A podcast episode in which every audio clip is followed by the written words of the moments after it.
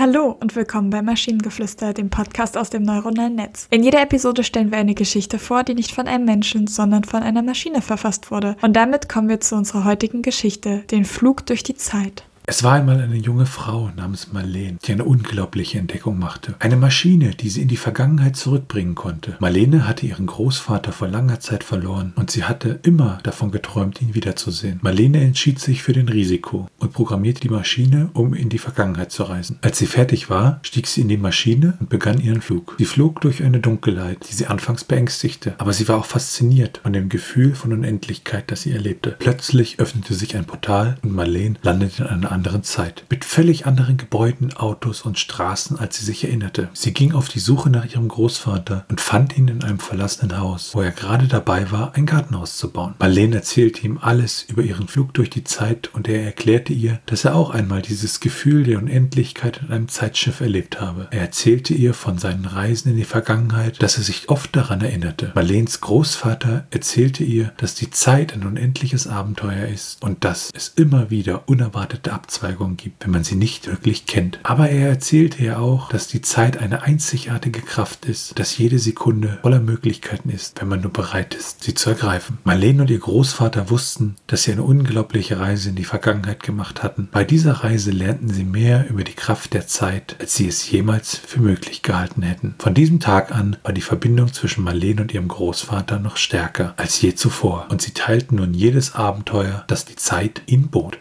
Ich hatte die Hoffnung, dass sie jetzt wo ganz anders gelandet ist. Als, als da stand, dass mit völlig andere Gebäude, Autos und Straßen, hatte ich die Hoffnung, dass sie irgendwo anders gelandet ist und dass jetzt ein Abenteuer beginnt. Aber nein. So eine Art Paralleluniversum. Ja, aber der, der Großvater scheint ihr ja auch sofort abzukaufen, wer sie ist. Also ja, und dann bleibt sie anscheinend auch in der Zeit. Das hat mich noch mehr irritiert. Also es ist dann sozusagen für sie dann vielleicht eine Reise ohne Wiederkehr, damit sie ihren Großvater nicht verlassen muss. Ja. Oder sie reisen zusammen. Also ich finde halt, bin es halt irgendwie süß, mit denen sie teilten nun jedes Abenteuer, das die Zeit ihnen bot. Also das kann man tatsächlich auch interpretieren, dass sie jetzt zusammen durch die Zeit reisen und halt einfach noch ein bisschen Zeit miteinander verbringen und währenddessen Abenteuer erleben. Ich finde, man kann das sogar noch ein bisschen mehr Meta sehen, indem man halt ähm, sagt, sie teilten nun jedes Abenteuer, das in die Zeit bot und an der Stelle die ganze Zeitreisegeschichte einfach weglässt, sondern einfach, dass sie halt ja noch ein paar Jahre zusammenlebten und was ihnen sozusagen an alltäglichem Abenteuer von der Zeit geboten wurde, dass sie das halt miteinander genossen. Ja, das geht natürlich auch. Aber der Hammer ist natürlich der Großvater, der in einem Haus ein Gartenhaus baut. ja, das ist äh. Also in, in einem verlassenen Haus baut er ein Gartenhaus. Das ergibt vorne und hinten keinen Sinn. Warum ist der Vater in diesem verlassenen Haus? Warum baut er in einem Haus ein Gartenhaus? Hat er dieses Haus besetzt? Ist es vielleicht seins? Wir wissen es nicht. Ja, wir wissen auch nicht, ob diese Zeitschiffgeschichten vielleicht bleibende Schäden hinterlassen und dann baut man vielleicht Gartenhäuser in Häusern. Achso, ich dachte, dass sie sich das nur vorge äh, sich ausgedacht hat, dass sie eigentlich gerade in der Klapse liegt und das träumt. Das wäre natürlich auch noch eine Variante. Aber das ist jetzt an dem Text nicht äh, belegbar.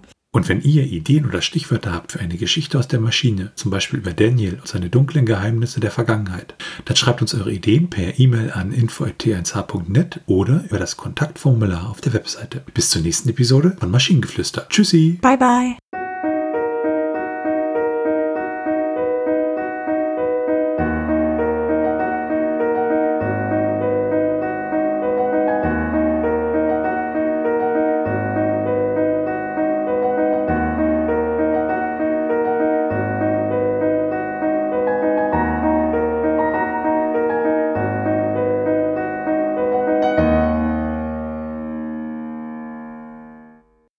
Eine Produktion von Tone Age. T1h.net